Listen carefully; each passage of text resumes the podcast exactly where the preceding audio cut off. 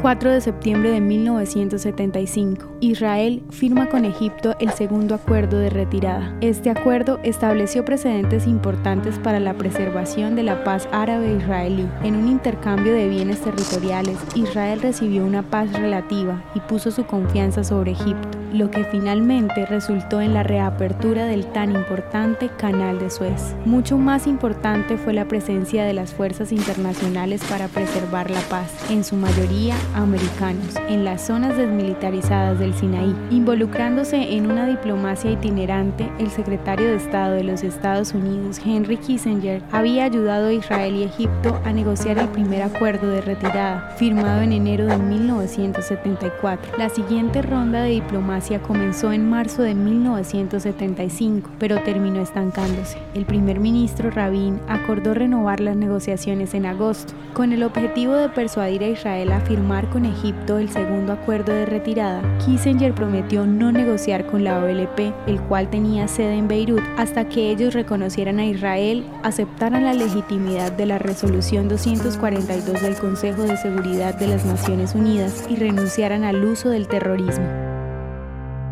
¿Te gustaría recibir estos audios en tu WhatsApp? Compartimos nuevos episodios todos los días. Suscríbete sin costo alguno ingresando a www.hoyenlahistoriadeisrael.com.